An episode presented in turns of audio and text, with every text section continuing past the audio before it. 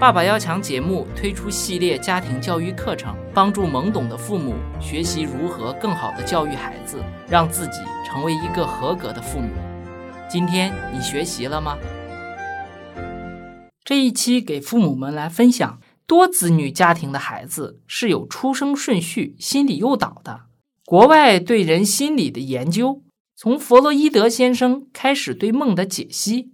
让人类开始探究精神世界的奥秘，进而心理学作为单独学派开始了分门别类的研究。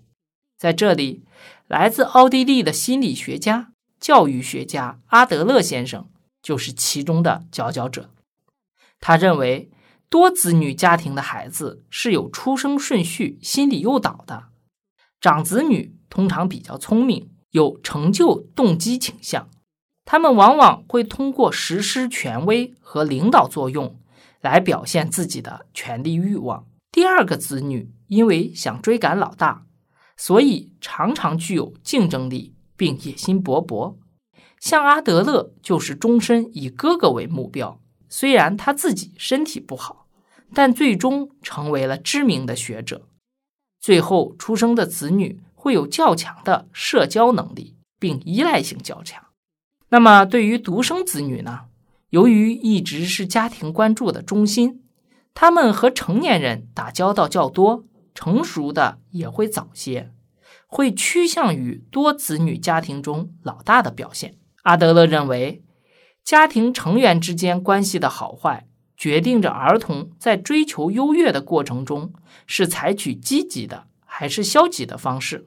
对于家庭中受到过分溺爱，和忽视不管的孩子，特别容易形成错误的生活风格。比如，过分溺爱的儿童，抗挫折能力就较差，会难以形成正确的社会情感，很难融入社会生活，很容易滋生仇视社会的心理，挑战社会规则。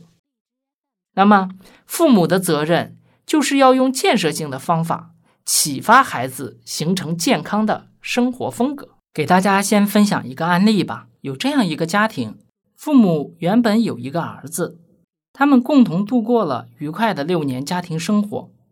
母亲很宠爱他，父亲虽然经常出差在外，可是回到家中却很喜欢儿子依偎在自己身边。所以啊，这个男孩子就很享受每个人都能满足自己提出的每一个要求。可是，随着国家放开二胎政策，家里就新出生了一个女孩，也就是儿子的妹妹。刚开始的时候，家里的秩序一切如常，男孩还是那么的自信，认为母亲可以帮助他克服遇到的一切困难。可是，在不知不觉之中，母亲却发现儿子身上发生了一些重大变化，比如。如果母亲没有给儿子他想要的东西，这个男孩子就会很暴躁。小女孩也成了儿子经常捉弄的对象。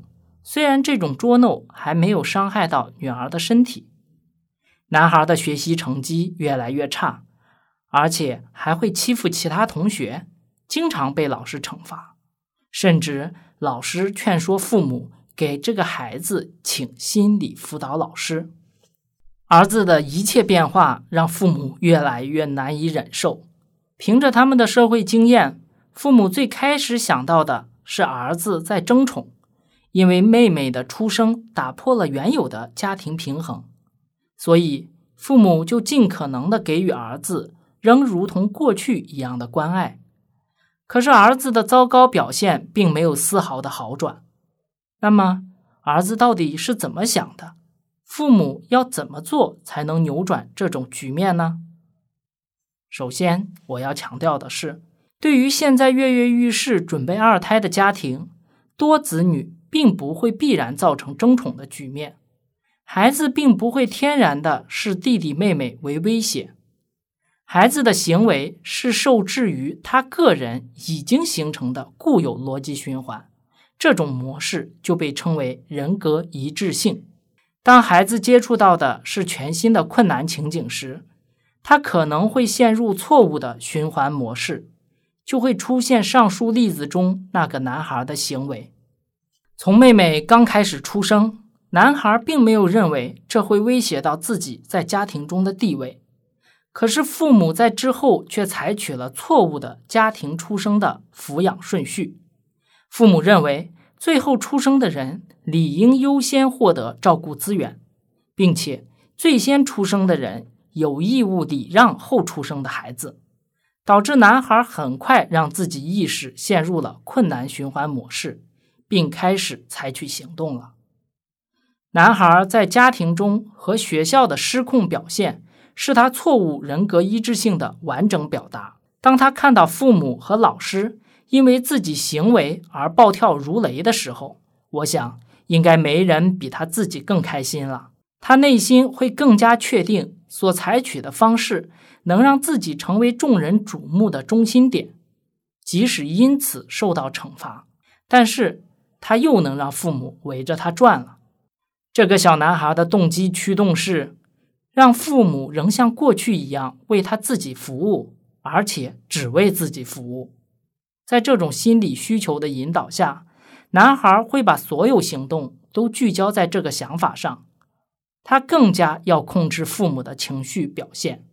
可是不幸的是，他所处的周围环境却对他提出了另外的期望。学校期望他能独立的学习，期望他能整理好自己的课本和处理好同学之间的关系，希望他能把一切自己的生活安排得井井有序。这就好比是把一匹桀骜不驯的烈马硬生生地套在一架马车上，车毁人翻的局面发生只是时间问题了。总结一下，男孩所采取的人格一致性的行动。是他被置身于完全没有做好准备的环境中，没有成年人对他进行引导，自己不得已而采取的自我防卫式的反抗。